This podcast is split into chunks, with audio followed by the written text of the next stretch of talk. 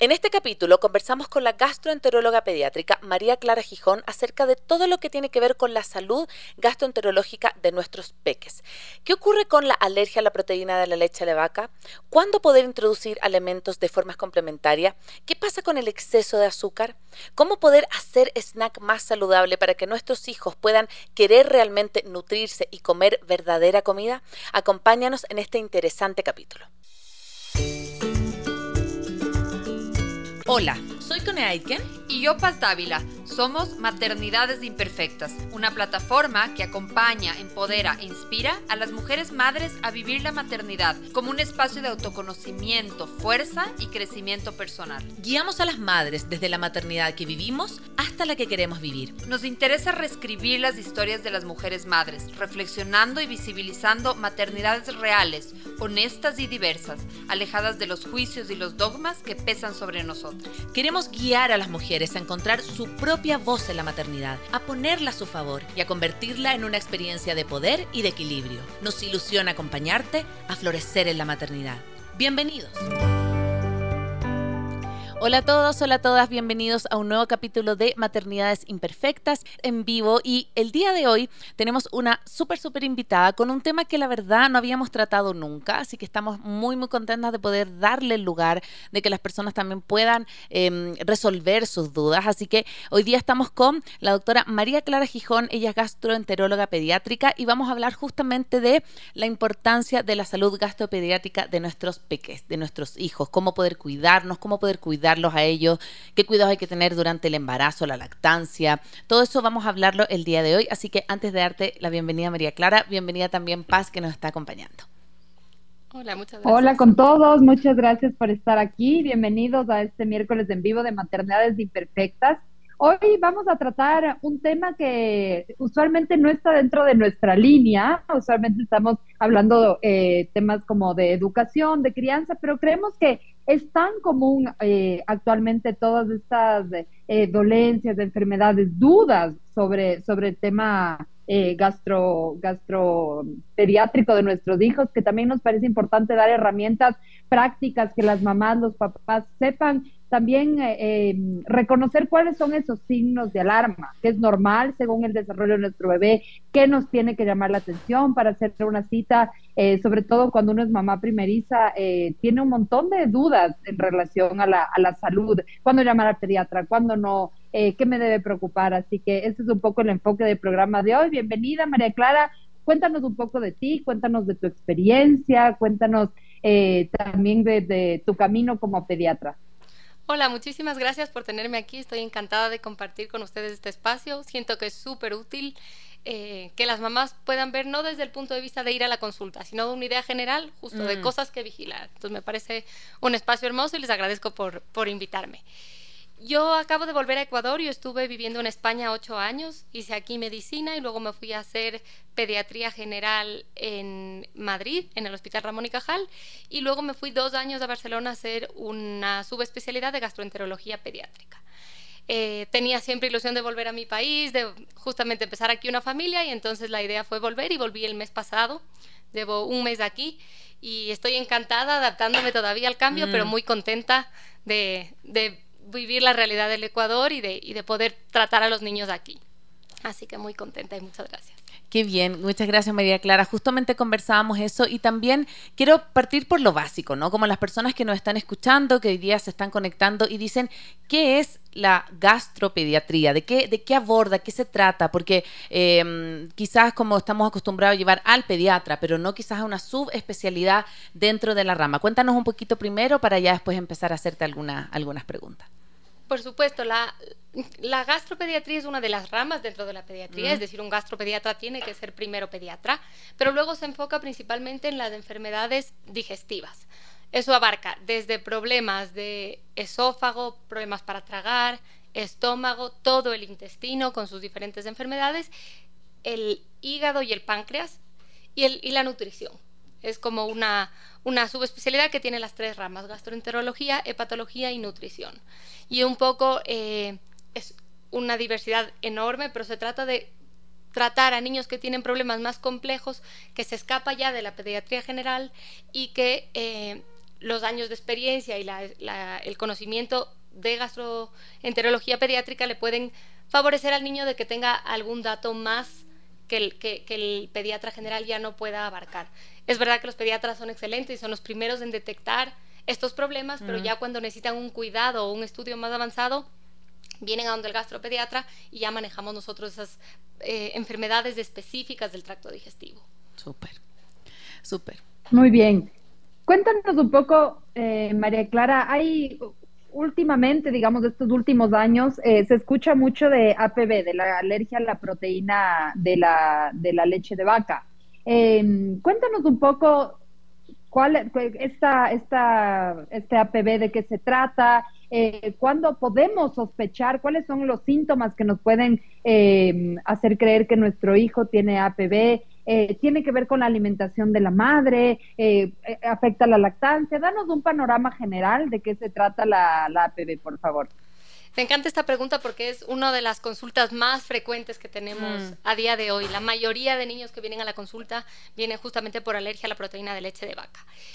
Eh, en grandes rasgos hay dos tipos de alergia a la proteína de leche de vaca. La una que es la alergia mediada por IgE, que es la típica alergia alimentaria como vemos en adultos, que el niño toma una proteína de leche de vaca y tiene inflamación de la boca, de la lengua, dificultad respiratoria, manchitas en la piel, que esa es menos frecuente, pero es grave y es importante que esa vaya directamente cuando le pase eso a un niño que ha, tomado leche, normalmente lactantes pequeños, y tenga alguna de estas reacciones, vaya a un, a un gastroenterólogo pediátrico porque mm. hay que restringir. Y luego está la más frecuente, que es la no mediada por IG, es decir, no es una alergia real, pero es una eh, inmadurez del sistema inmune que reconoce como ajena la proteína de leche de vaca y le ataca. Y entonces puede presentar de forma súper diversa. típicamente un niño que rechaza el alimento, que no quiere pegarse al pecho o que no quiere tomar el biberón. Un niño que, que tiene dolor o irritabilidad con las tomas, que le ves que está incómodo, que no está, que no está bien lo más frecuente, deposiciones con moco o sangre.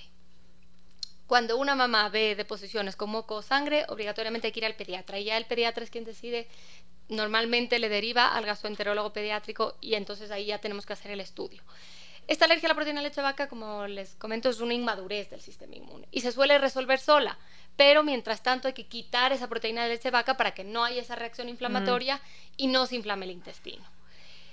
¿Qué tenemos que hacer? En niños que toman lactancia materna, tenemos que retirar la proteína de leche vaca de la dieta de la mamá. Es decir, nada de leche ni lácteos. Y hay una reacción cruzada con la soya. Entonces, salsa de soya o soya como tal no se recomienda. Es importante tener en cuenta que no hay que quitar la carne, es decir, no es la vaca como tal la que le da alergia. Es la leche es solo la leche. Entonces puede comer la mamá carne, puede comer pollo, puede comer gluten, que eso también es uno de los grandes mitos y tabús que tienen que hacer una dieta súper restrictiva. Tienen que hacer una dieta sin lácteos, sin ningún tipo de lácteo, ni trazas de leche, que puede haber, por ejemplo, si compras un pan que se ha hecho con leche, tiene proteína de leche vaca. Entonces sí hay que fijarse que no haya ni trazas de proteína de leche de vaca, pero suele ser algo transitorio y en torno a los 12 meses, 14 meses, el niño resuelve y hay que hacer una reintroducción que es progresiva, primero con la leche cocinada y luego ya la leche más cruda, y el niño va tolerando sin ningún problema. Pero esos meses normalmente empiezan con los síntomas en torno a los 4 o 5 meses, hasta el año sí tienen que estar con una dieta sin proteína de leche de vaca. Y yo te quería preguntar, porque bueno, cuando yo tuve a la Rafa, em, que hoy día quiero contarles que nos está acompañando en el estudio, eh, quiso venir a ver dónde, dónde trabajaba la mamá, así que está mirando esta, esta entrevista a la Rafa. Me acuerdo que a mí el, el pediatra me pidió que antes de que naciera, em, no, me acuerdo que nació y tuvo muchos, muchos cólicos. Eran unos dolores, pero me acuerdo, María Clara, así, unos gritos, unos retorcijones, y me dijo, no, suspende la, la, leche, la proteína de la leche de la vaca por más o menos 6, 7 meses. Y yo me acuerdo que eh, desde la perspectiva como materna, digamos, yo decía como, Claro, obviamente lo voy a hacer porque vi el cambio inmediato y después de los 7, 8 meses ya empecé a introducirlo. Pero yo pienso desde también las mamás que son quienes nos escuchan, eh, no es tan fácil a veces hacer esa dieta porque no nos damos cuenta todo lo que consumimos, no sé si todo, pero mucho tiene eh, proteína en la leche de la vaca. Entonces era como yo iba a un lugar y, tenía que mirar y decía, no, esto no puedo, no, esto no puedo. esto Y andaba como yo con mis, con mis tuppers para todo el lado, con, con mi colación, porque era súper restrictivo. Entonces te, te hago también esta pregunta pensando porque yo le he escuchado a algunas mamás, ya más de la vieja escuela, de decir, ah, pero antes no pasaba esto, antes, eh, no sé, los niños, no sé, les dábamos una agüita de no sé qué, antes los tratábamos con, como con infusiones, ¿no? Entonces, ¿por qué tanta dieta? Yo recuerdo a algunas tías haberme dicho, ¿para qué tanta cosa si, si no es tan así? ¿Qué pasaba o qué, cuál es, desde dónde nacen también estos mitos, ¿no? Como de, em, no, no es para tanto, o quizás porque ahora también hay eh, más niños diagnosticados. Cuéntanos un poquito de eso justamente, uno, hay un aumento de la incidencia, es decir, se conoce más la enfermedad, es una enfermedad que antes de los 90 no se conocía, con lo cual, claro, nuestras mamás mm. o nuestras abuelas no conocían esta enfermedad, entonces es lógico que no pensaran en ella y no supieran cómo se trata. Tenemos la suerte de que la ciencia y la tecnología nos va enseñando un poco cada vez más y ya sabemos exactamente eh, cómo se tiene que tratar y cuál es la realidad. Todavía nos quedan muchas preguntas, como en todas las enfermedades, ¿no? Hay mil cosas que no sabemos, por qué algunos niños tienen, por qué otros no. Algunos niños solo con fórmula ya tienen esta, esta alergia, otros con, con lactancia ya tienen. Entonces, cada vez se van aclarando cosas y es bueno que usemos información para tratar. Antes no creían, no, no, conocían eso, ahora hay más y además la frecuencia va aumentando. No solo que conocemos más, sino que cada vez hay niños con más alergias y más intolerancia. Se cree que en parte es por el cambio en la industrialización. Ahora vivimos en grandes ciudades con contaminación. Los alimentos son cada vez más procesados. Aunque el niño toma leche, la mamá está comiendo alimentos que cada vez son más alimentos precocinados, alimentos congelados. Y se sabe que la microbiota, las bacterias que tienen los niños es diferente. Entonces, eh, es una dieta difícil y más en madres que ya tienen otras intolerancias. Mi hermana, por ejemplo, tuvo alergia a la proteína de leche de vaca el bebé y ella es celíaca. Entonces, imagínate la dieta sin gluten, sin... es una se vuelve difícil para las mm. mamás. Y eso es una cosa que yo siempre les digo y que me gusta aclarar. Lo ideal es mantener una, una dieta con, con, sin proteína leche de vaca y que la mamá pueda mantener el pecho. Siempre la lactancia materna es lo mejor que tenemos. Pero existe otra posibilidad. Y la otra posibilidad es una fórmula hidrolizada. Hidrolizada quiere decir que la proteína de leche de vaca viene cortada en pedacitos tan pequeñitos que tu sistema inmune no es capaz de detectarle. Y entonces hay mamás que es tan restrictivo y se vuelve incluso una causa de ansiedad, de estrés, de depresión, es preferible que le den una fórmula que sabemos que es completa, que no es igual que la lactancia materna, pero que le puede dar una herramienta que siempre digo, más importante es la salud mental de la mamá, ¿no? Mm. Entonces siempre está esta otra opción y hay niños que incluso con la dieta de la madre tienen una alergia tan grave que llegan a la fórmula, incluso si la madre está haciendo súper bien. Y no pasa nada, al final es una fórmula que también les da todos sus suplementos nutricionales, es una fórmula completa y regulada y no le va a pasar nada al niño, pero es una opción que tenemos ahí como de segunda opción. Ya.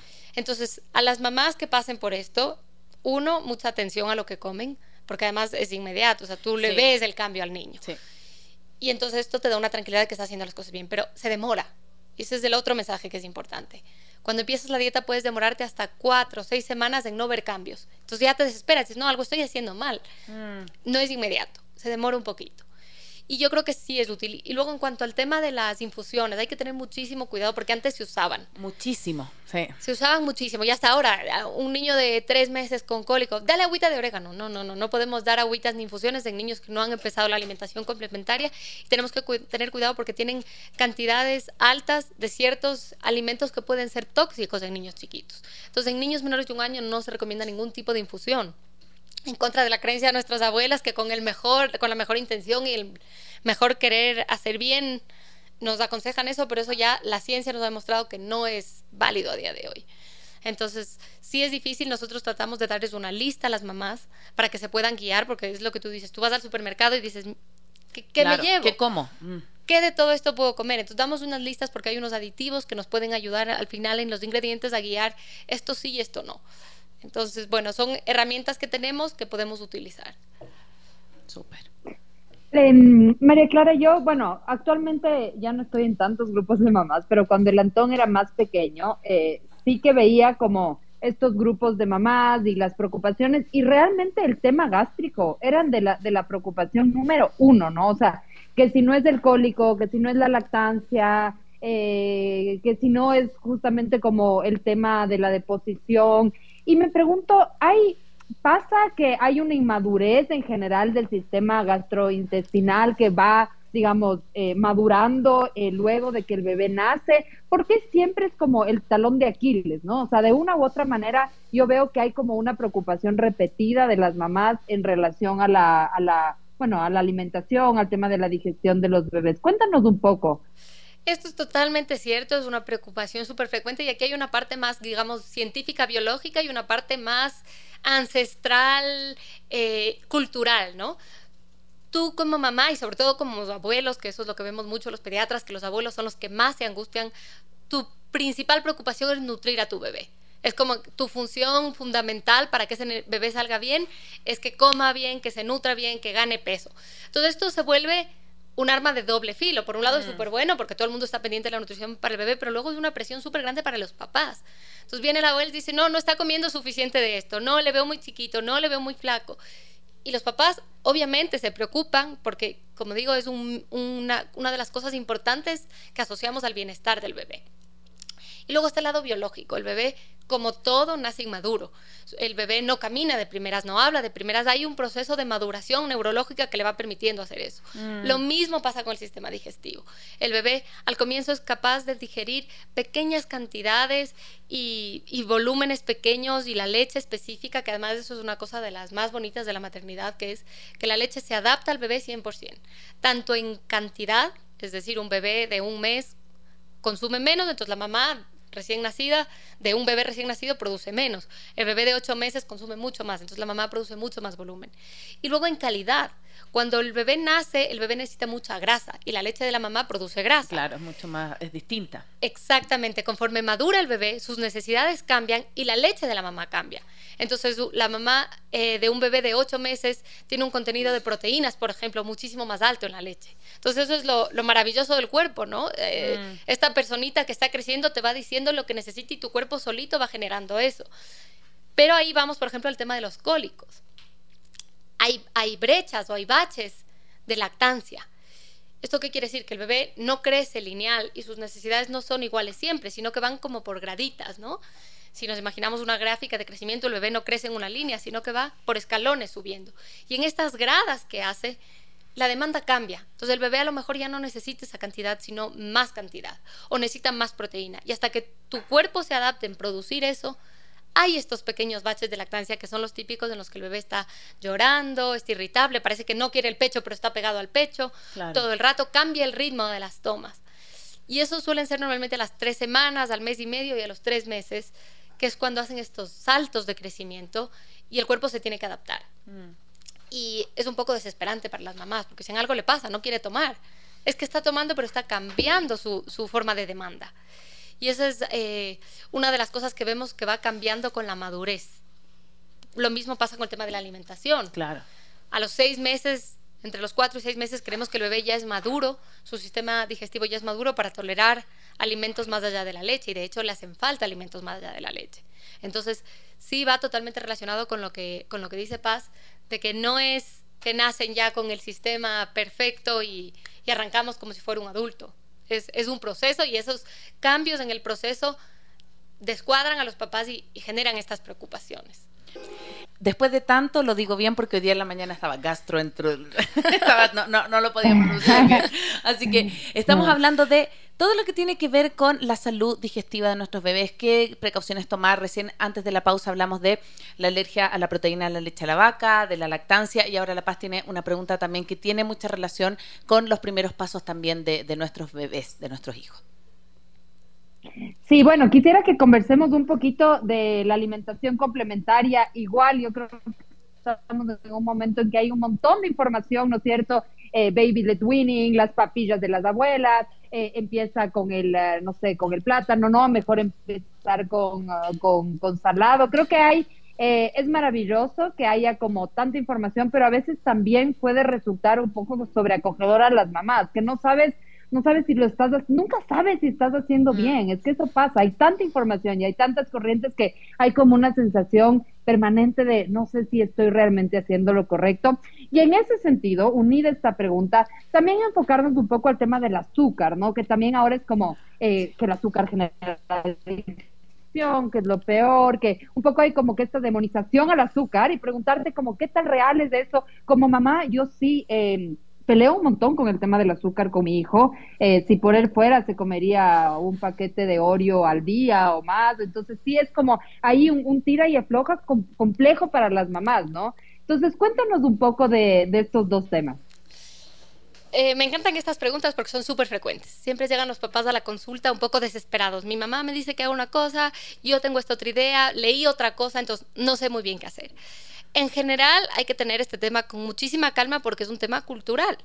Es decir, lo que comen los niños a los seis meses aquí no es lo mismo que lo que comen en Europa o en Estados Unidos y todos van bien. Es decir, hay que quitarle un poco la presión a los padres de que la vas a fregar. Es decir, le voy a dar esto a mi hijo y se mm. acabó porque voy a hacer mal.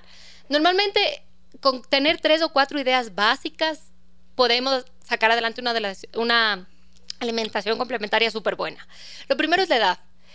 Lo recomendado es en torno a los seis meses. Hay niños en los que se puede comenzar a los cuatro, niños que toman fórmula, niños prematuros, se puede comenzar un poquito antes, a los cuatro, pero entre los cuatro y los seis es lo ideal.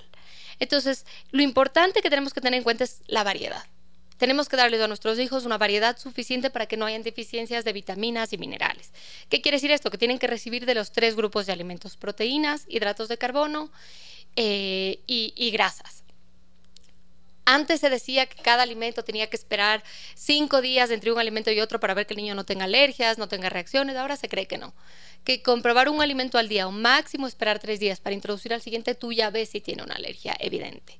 Y entonces la idea es ir empezando rápido esta introducción de alimentos para que el niño en menos de, de dos semanas ya haya probado los tres grupos de alimentos y tengo una dieta variada. Variada quiere decir que tome verduras, que tome frutas, que tome proteínas, que pueden ser pollo, pavo, carne, pescado. Eh, y también pasta, arroz, quinoa, todas estas cosas. ¿Qué cosas hay que considerar? Lo primero, que no se deben poner aditivos de azúcar, es decir, tú le haces una papillita de fruta, no le pongas azúcar al bebé porque no le, no le viene bien y luego ya vamos a conectar con el tema de los azúcares mm. complejos, ¿no? Eh, y luego la sal, tampoco les hace falta sal. Sí tienen que probar distintos sabores y distintas texturas.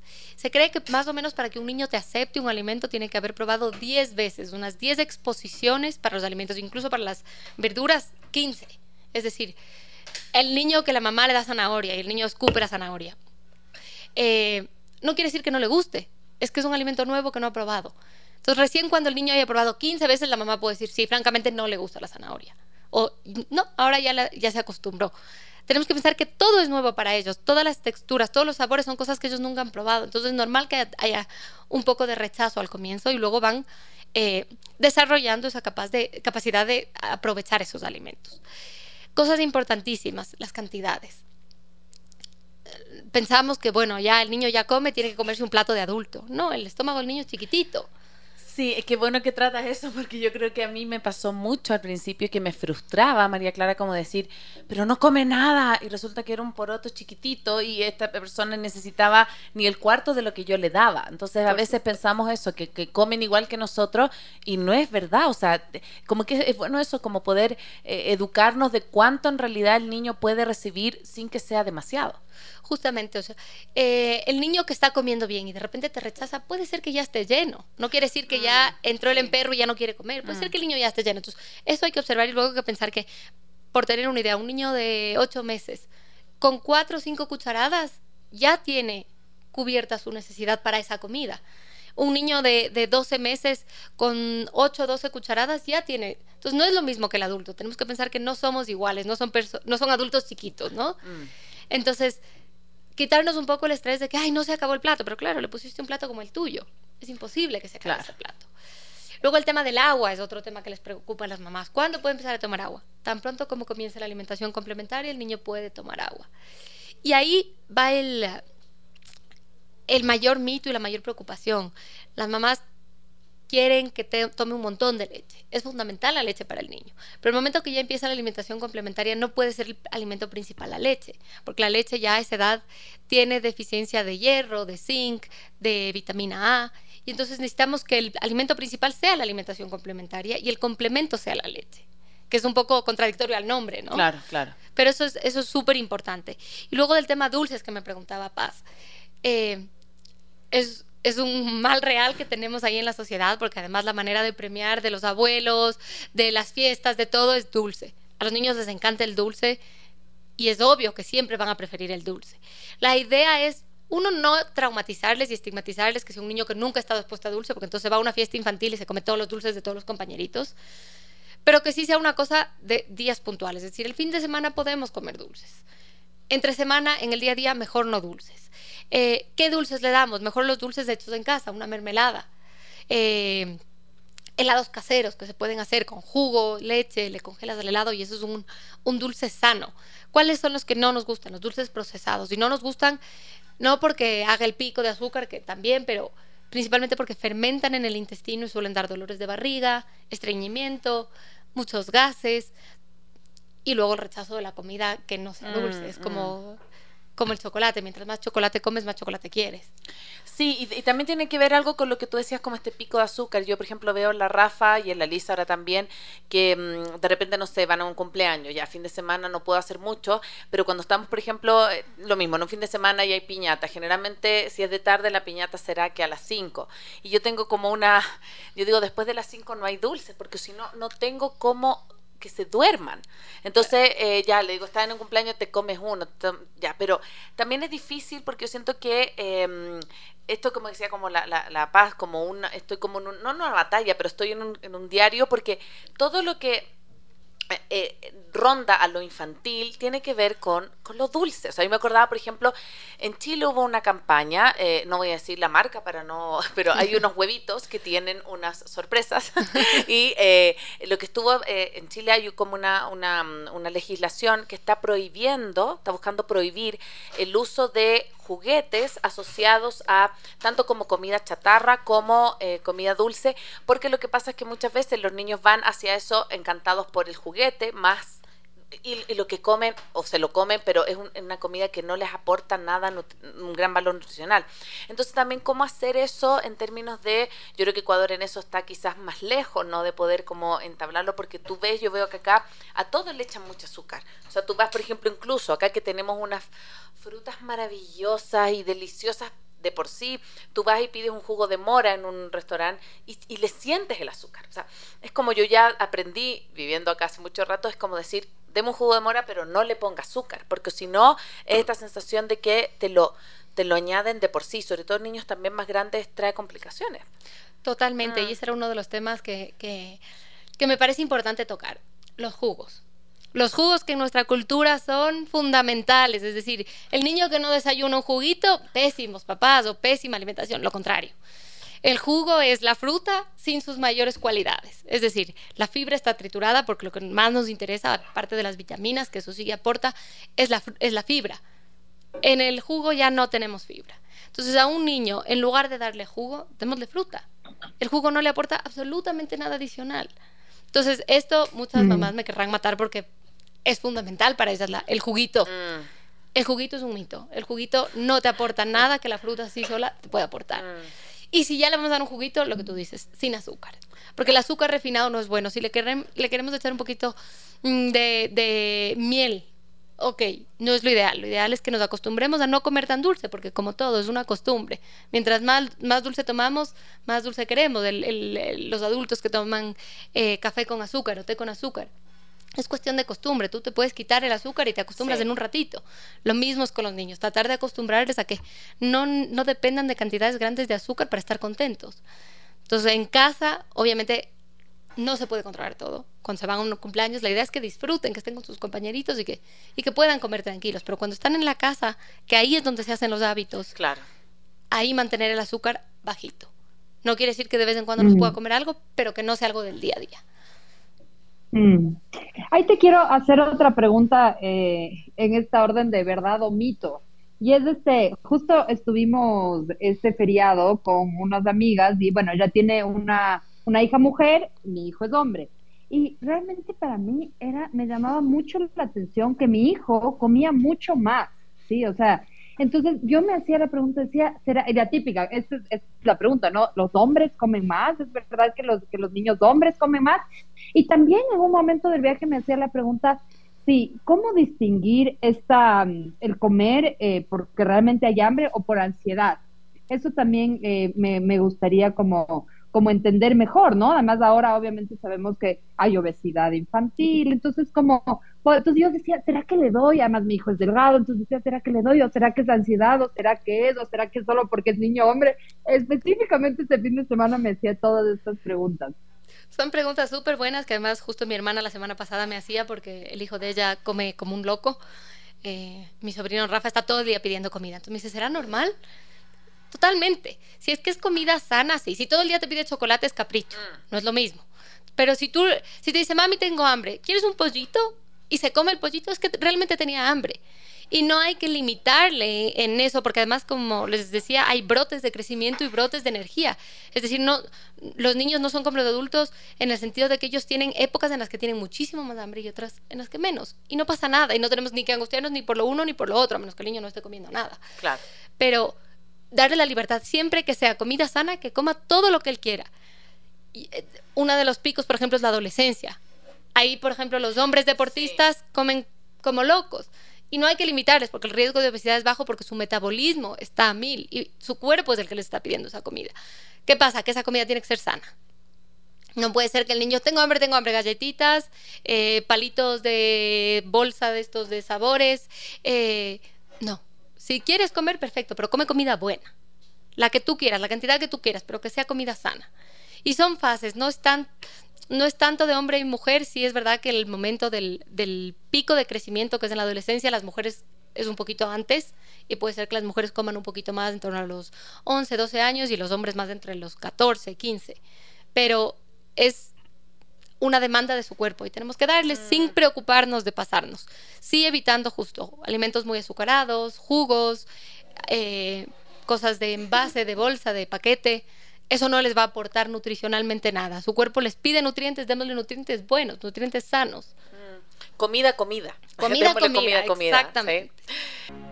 Estamos acá de vuelta en Maternidades Imperfectas y nada que ver con el tema, pero me acordé para las personas que están escuchando y acabamos de escuchar a Michael Bublé y si les gusta el cine entretenido, eh, la esposa de Michael Bublé es una actriz argentina eh, que se llama Luisa Lopilato y hace una película que se llama Matrimillas. Para las que están viendo acá, que puedan ver y se quieran eh, entretener, es una muy muy buena película para ver. Me acordé por su esposo.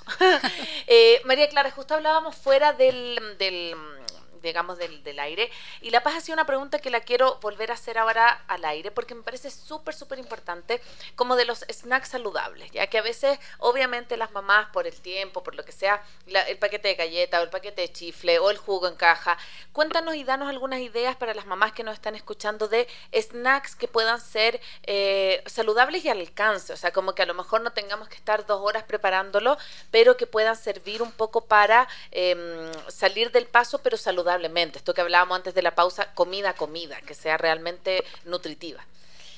Esa es una excelente pregunta porque es una de las grandes dificultades. Tenemos mucho más fácil el acceso a la comida rápida, a la comida envasada. Mm. Pero hay comidas que podemos hacer que son muy rápidas, snacks que son súper sencillos y que los niños se pueden llevar al colegio y comer comida buena.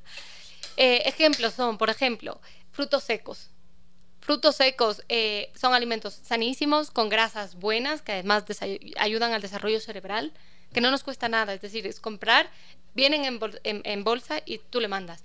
Mejor que no sean los fritos y salados, sino los naturales.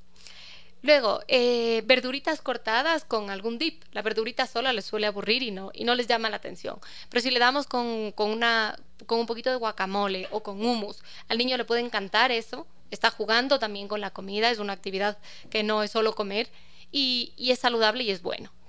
Eh, otras opciones siempre está la fruta. La fruta es maravillosa porque no nos toma mayor tiempo. Alguna es de picar, pero en general tú le mandas un plátano a un niño, una manzana a un niño, es perfecto. Y luego los quesitos. El queso es súper útil también. El queso nos da aportes importantes de calcio que son muy buenos, que muchas veces los niños mayores ya toman poca leche y sí necesitan ese calcio extra. Y también nos da vitamina D que es importante. Entonces, cuadraditos de queso mozzarella con tomate, perfecto. Te demoras dos minutos cortando y es un snack que le puede gustar. O jamón enrollado con quesito adentro. Es una comida que no le parece tan aburrida y que es sana. Mm. En, en, la casa, ¿qué podemos hacer? Tostaditas con aceite y aguacate, podemos hacer huevito revuelto, cosas que no nos demoren mucho, pero que pueda, que pueda comer el niño y que no sean procesadas o fritas o sea, todo lo que podamos hacer nosotros en casa es mejor. Obviamente tomando las consideraciones del tiempo de los padres. Sí, sí, sí. Bueno, vamos, vamos cerrando este programa. Muchas gracias, María Clara. Ha sido, ha sido súper interesante escucharte, a que es como un tema muy técnico. Eh, me doy cuenta que tiene que ver mucho también con, con la cultura, con las relaciones, con cómo, o sea, la aproximación a la comida, eh, al final es como muy emocional. Así que creo que es, eh, ha sido como interesante ver como desde diferentes ángulos todo lo que, lo que involucra esta esta salud gastroenterológica de nuestros niños. Quisiera, eh, para ir cerrando, primero que nos digas cuáles son aquellos signos de alarma que nosotros vemos de nuestros niños que hacen que nosotros debamos ir a la, justamente a una, consulta gastro, gastropediátrica y también que nos cuentes dónde, dónde te podemos encontrar, eh, dónde está tu consultorio, tus coordenadas para las mamás que nos están escuchando. Por supuesto, un poco hablando de los signos de alarma, cosas que nos deben preocupar como padres. Uno, pérdida de peso en el niño. El niño siempre tiene que ganar peso, a menos de que esté en obesidad y hagamos un plan específico. Debería el niño siempre estar ganando peso. Cuando un niño pierde peso, algo está mal, eso es un signo de alarma. Deposiciones con moco o sangre o diarreas persistentes, algo está mal, tenemos que ajustar esa alimentación o hacer algún estudio para ver realmente por qué nos está absorbiendo ese alimento y por qué tenemos esas diarreas. Eh, en niños chiquitos, rechazo del alimento, que el niño no quiera comer nada. Siempre es bueno tener eh, una valoración nutricional y saber realmente si es que es algo preocupante o no preocupante. En niños mayores, de sus, si es que va creciendo, ya es un signo directo de que, de que no hay mayor alarma. Y luego vómitos persistentes, por ejemplo, son un mm. signo de que algo no está moviéndose bien ahí y que hay que ir al, al pediatra o al gastroenterólogo pediatra para que, para que le veamos. Esas serían principalmente. Y, antes de que nos des tus coordenadas, solamente una pregunta que a mí se me quedó en el tintero, eh, que tiene que ver con, bueno, estos signos de alarma, pero también hay muchos niños que tienen problemas, por ejemplo, de estreñimiento. Hay niños que no tienen como, eh, por ejemplo, no se comen y pasan días que no pueden ir al baño y les duele la pancita. Y como también cómo acompañarlos también en esa dificultad, porque yo sí, sí tengo amigas que tienen esa dificultad con, con sus hijos y es tremendo porque han probado de todo, desde, bueno, de jugo de ciruela, cosas así naturales, pero ¿cuáles eh, como pueden ser ayudas desde la casa? Eh, y que también a lo mejor ya no tienen que ver solo con la alimentación, hay, hay, hay, cosas que tienen que ver más como ya desde lo orgánico que le está ocurriendo al niño, a la niña que, que está presentando esas conductas. Eh, es súper frecuente el estreñimiento en niños, el pico donde más vemos de los niños que están dejando el pañal. Ahí hay un ah, cambio súper importante. Y, y, otro momento importante del rato, la, la, introducir la alimentación complementaria. Esos son como los dos picos de estreñimiento que vemos. ¿Qué medidas podemos hacer en casa? Lo primero, hábito de, del baño. Obviamente en niños que, todavía no tienen control del de esfínteres y que usan pañal, esto no es aplicable, pero en niños que ya van al baño, sí. Todos los días a la misma hora, idealmente después de una de las comidas, sea el desayuno, la comida o la cena, que se siente entre 5 y 7 minutos en el baño, con los pies bien apoyados, si necesita un taburete los niños ah. pequeños para que esté en un ángulo de 90 grados del pie en relación a la pierna, y que esté ahí 5 o 7 minutos. Error importante, meter tablets o teléfonos o libros. Les distrae y no están a lo que tienen que hacer. claro, el objetivo de ir al baño es ir a hacer el baño. Entonces, todos estos distractores no convienen. Entonces, si todos los días a la misma hora, después de una de las comidas, aprovechando que hay una cosa que se llama el reflejo gastrocólico, que permite que se mueva el intestino después de comer, que se siente todos los días a la misma hora lo más evidente que vemos son niños que empiezan con miedo o dolor a ir, al, ir al baño y eso ya nos tiene que decir que tenemos que actuar, que ya no es suficiente con, con, lo que estamos haciendo y que tenemos que ayudarle, ya sea con estas medidas, luego montando los aportes de fibra. Un niño, por recomendación general, debería comer al menos tres piezas de fruta o y dos raciones de verdura al día. Si es que no estamos cumpliendo con eso, no hay fibra suficiente para mover esas deposiciones. Y si es que con esto no funciona o el niño está haciendo deposiciones con sangre o con mucho dolor, tenemos que ir al gastroenterólogo para que nos dé eh, unas ayudas médicas, que es un medicamento que ayuda a mover esas deposiciones.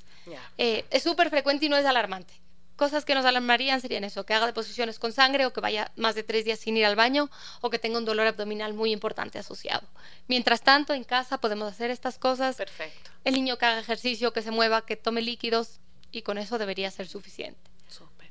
¿Y cómo te pueden ubicar, María Clara, las personas que nos están escuchando? ¿Cómo te pueden ubicar? Pueden contactarme, estoy pasando eh, consultas en el Centro Médico Metropolitano, en el consultorio 201, y me pueden contactar al teléfono al 0998 32 58 y encantada les doy una cita. Hago citas presenciales y telemáticas, un poco en función de lo que quieran los padres. Normalmente la primera me gusta que sea presencial para hacer una valoración nutricional del niño, pero estoy encantada de resolver cualquier duda, cualquier pregunta o cualquier consulta que tengan. Muchas gracias María Clara por acompañarnos. Gracias Paz y a todos los que nos eh, escucharon a través de la 101.7. Recuerden que este domingo 26 vamos a tener la reposición, el reprise de este programa a las 12 del mediodía y pronto también en formato podcast. Que les vaya muy bien. Muchas gracias. Nos vemos el próximo miércoles.